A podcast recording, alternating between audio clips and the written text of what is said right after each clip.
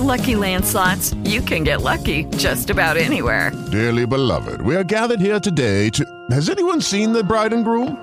Sorry, sorry, we're here. We were getting lucky in the limo and we lost track of time. No, Lucky Land Casino, with cash prizes that add up quicker than a guest registry. In that case, I pronounce you lucky. Play for free at LuckyLandSlots.com. Daily bonuses are waiting. No purchase necessary. Void where prohibited by law. 18 plus. Terms and conditions apply. See website for details.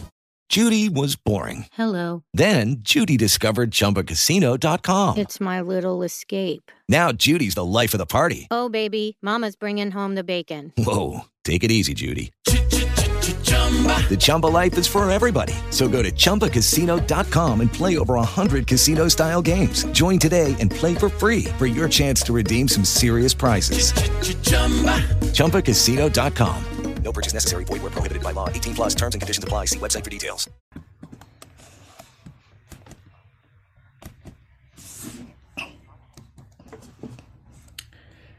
Peace, family. Welcome to another episode of Tribal Quotes with Brother Kwame. Um, today, I came across a tribal quote dealing with existence. now, the reason why this tribal quote caught my attention because um, these past couple of weeks, I've been having to deal with this concept in Medu Neter called Kheper. Again, Medu Neter is the ancient language written script of Kemet, um, or ancient Egypt. And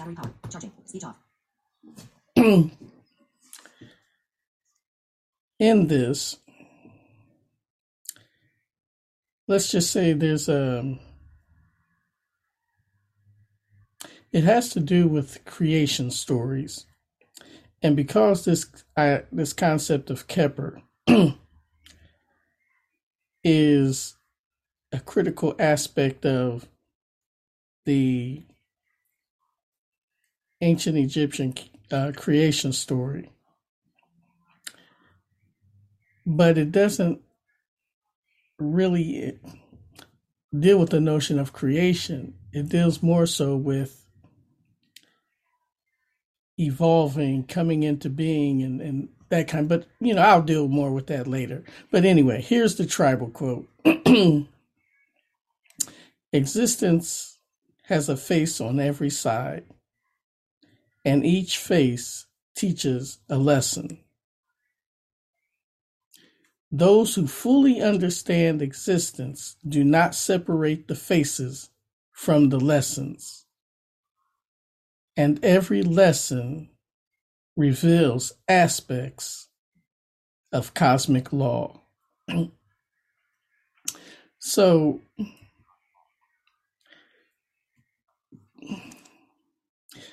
again, you know, this has been an adventure. I'll share this little brief story with you. One of the lessons I learned are really practical lessons from this notion of Kheper. So, in part of the creation uh, mythos of uh, one of the creation mythos of ancient Kemet was where the way it was phrased is that I created myself. and so within that idea you you may have this notion of out of nothingness, I created myself. and uh, and again, you know, uh, many of us may be familiar with that phrase "ex nihilo nihil fit," out of nothing, nothing comes. Um, uh, but anyway, growing up as a, a Christian and you know, having these concepts of God create, you know, the creation story there, and um, and also having a background in math, I know that I can learn my greatest lessons from paradox, and you know, I'm using you know that just from uh, how I would have to prove some theorems. uh, but with that in mind, so way back when, you know, um, again, you know, I'm I'm in these graduate math classes, and so I'm streaking. I'm you know I'm thinking in a very deductive, logical process of thinking as far as deriving a proof. and so the statement was made in our uh, it was a study group class where um, I, I guess we may have been talking about the creation story and we came across that idea that I created myself and I said, okay, well, how can you be and not be at the same time? And me and one of the elders got into an argument. And then the Baba of our study group, he said, Well, you know, you're both right. It's just that you don't understand the context in which you're both right. and he went on to explain to us that, let's say, when I was young, I wanted to do something in math. Well, at that time, I, you know, I was, um, and and you know, and I had little knowledge of math, but at the same time, I wasn't in that. I would not even have been considered a uh, uh, an amateur mathematician. Let some I, hell, I guess right now I'm an amateur mathematician, but it's just to say that I had no degrees in math or anything like that at that point. And so at that point, when I was young, I say, okay, this is what I want to become. And so I will create myself to be that. and so when the Baba put it that way, I said, yes, that explains to me the argument, um, or it puts in a better, uh, it made it more clear to me one of the practical applications of what I was supposed to get out of that particular statement that I created myself. and so, um, like I was sharing with you earlier, in the last couple of weeks, um, in our Medu Neter class, we've been studying this Kheper concept and different translations of it and then going over the glyphs for ourselves and making our own translations. um, and let's just say it's a it's a mindful, it's a mouthful, it's going to be an ever evolving, and I use those words on purpose, an ever evolving um, learning adventure. um, you know, um, some of the ideas that we've been coming across, or at least they made me think of uh, Jean Paul Sartre in his uh, book he wrote on being and nothingness. um, and again, you know, Jean Paul Sartre came in an era where um, they referred to it as existentialism, and generally speaking, it was white folks trying to figure out how to be, even though they were running as fast as they could toward their destruction. Um, and part of, uh, again, what led me into reading Jean Paul Sartre was uh, James Baldwin. And of course, uh, um, to read uh, Frantz Fanon, who also, you know, spoke to their running to their destruction. And so, uh,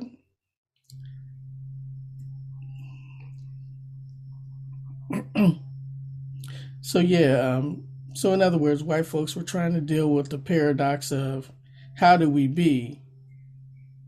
And in light of, you know, what we've just come out of World War One, right in the middle of World War Two and all this kind of stuff, how can we be, even though we seem to be running as fast as we can toward our destruction?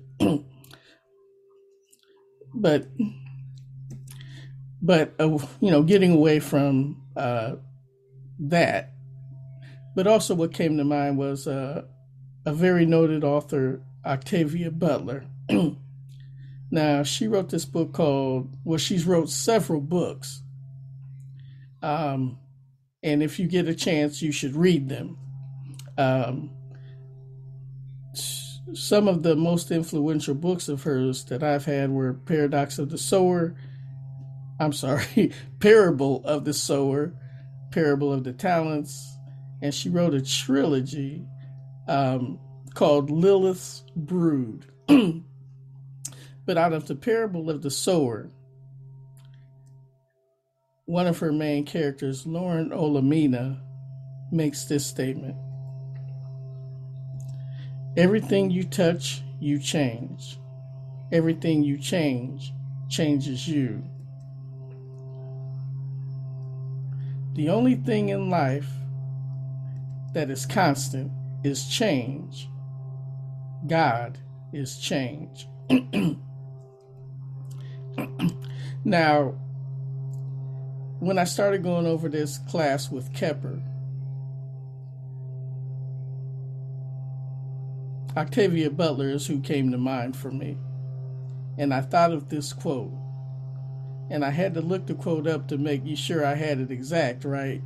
Um, and so when as I go throughout this class, what uh, or this Kheper class that I'm in, what I intend to do is to see how the philosophy that um, Octavia Butler's main character, Lauren Olamina, came up with,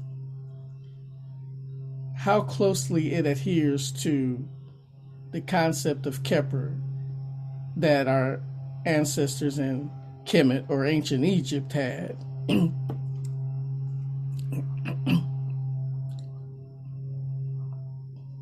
and so Kheper, just to try to help you get at least some kind of a handle on it, um, is it's the process of transformation.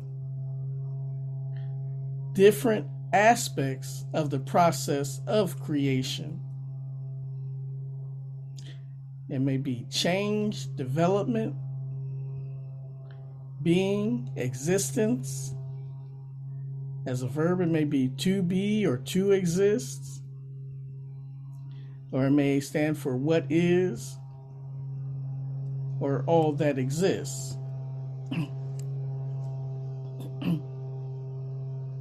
now, part of the, I mean, you know, you just heard all of those different ideas of what um, Kheper encapsulates. and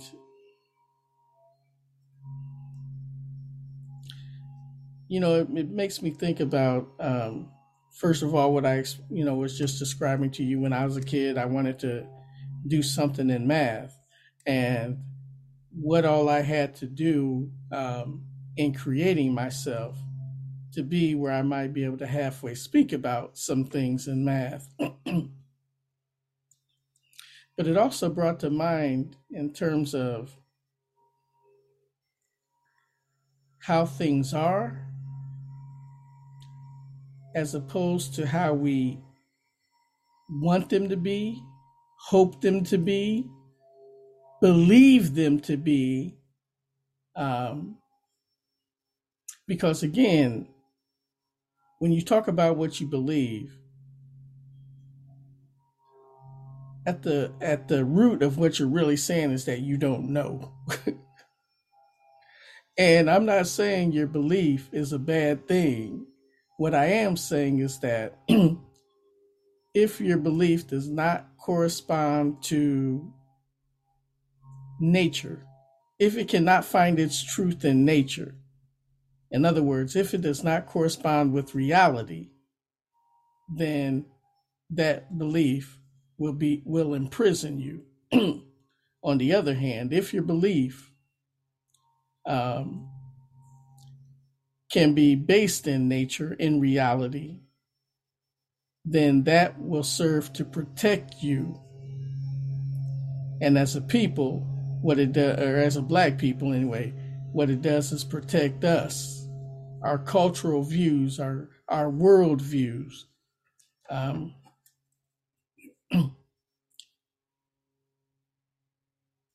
excuse me. Um, and one of the reasons I bring that up is because in this idea of, uh, or in our ideas and beliefs,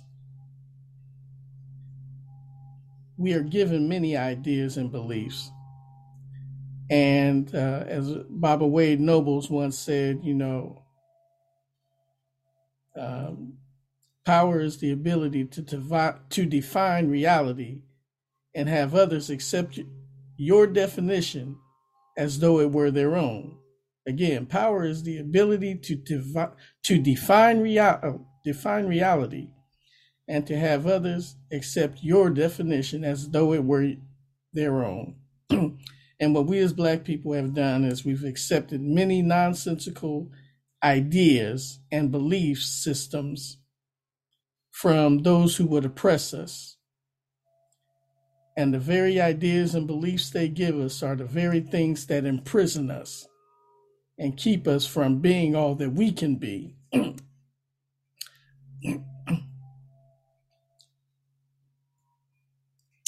um, let's see, was there anything more I wanted to add on that? Um, so, you know, maybe I'll have more to share as we go into the future using other tribal quotes to bring out some of these uh, different nuances and uh, understandings of this concept of Kheper, um, because it is a it is a really powerful idea. Um, and I guess I'll make this last point. You know, bringing up uh, Jean Paul Sartre to make my example, um, to use as an example of how ideas and beliefs can entrap you. So Jean Paul Sartre wrote the book called Being and Nothingness, right? Um, first of all, you have to get what his concept of being is. And then you see words multiplied upon words, right? Um, well, you don't know this, but you can verify it for yourself. You know, look it up. Um, because your concept of being may not necessarily be what he means by being. And then, of course, nothingness. And I can almost rest assured that your concept of nothingness is not what he means by nothingness. And so, you know, again, you're multiplying words. Um, and because these words may not necessarily have their foundation in nature, that can cause a great deal of confusion and entrapment.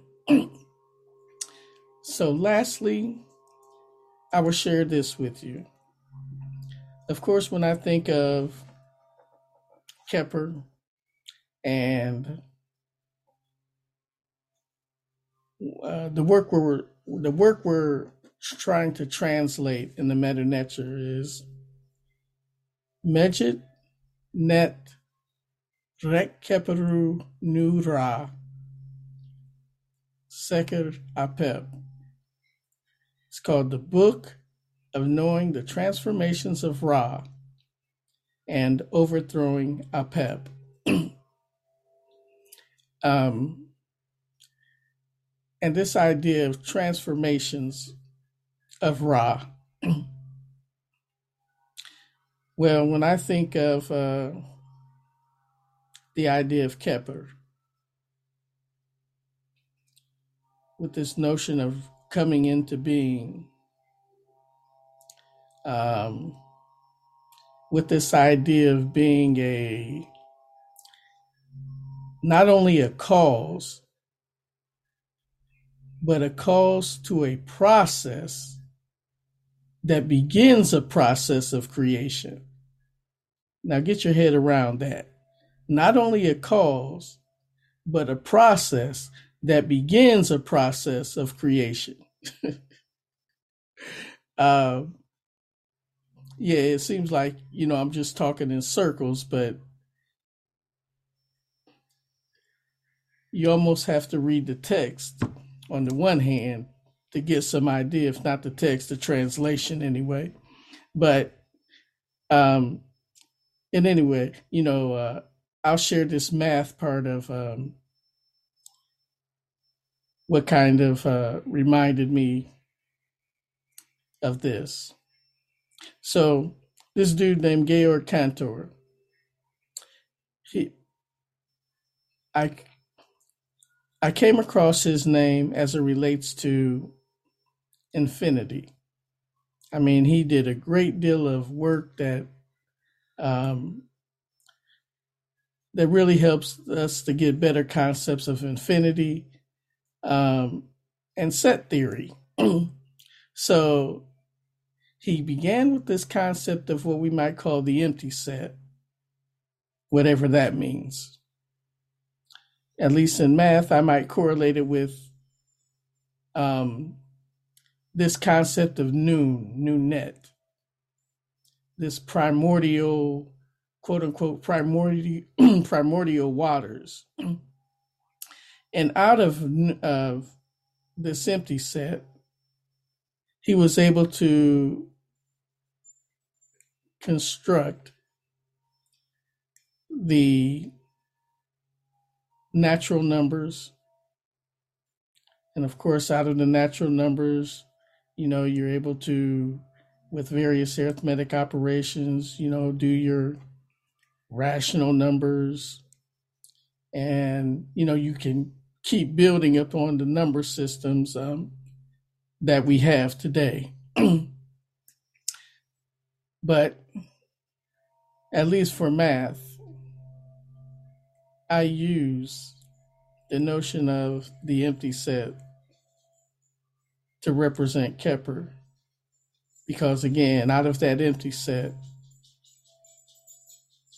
I am able to create a set of any size. And of course, they correspond with the natural numbers like one, two, three, four, etc. And of course, through our arithmetic operations, multiplication, division, addition, subtraction, we are able to uh, derive um, rational numbers or fractions. And um, eventually we get to build upon those into, you know, the idea of uh, real numbers, which are those numbers that cannot be expressed as fractions.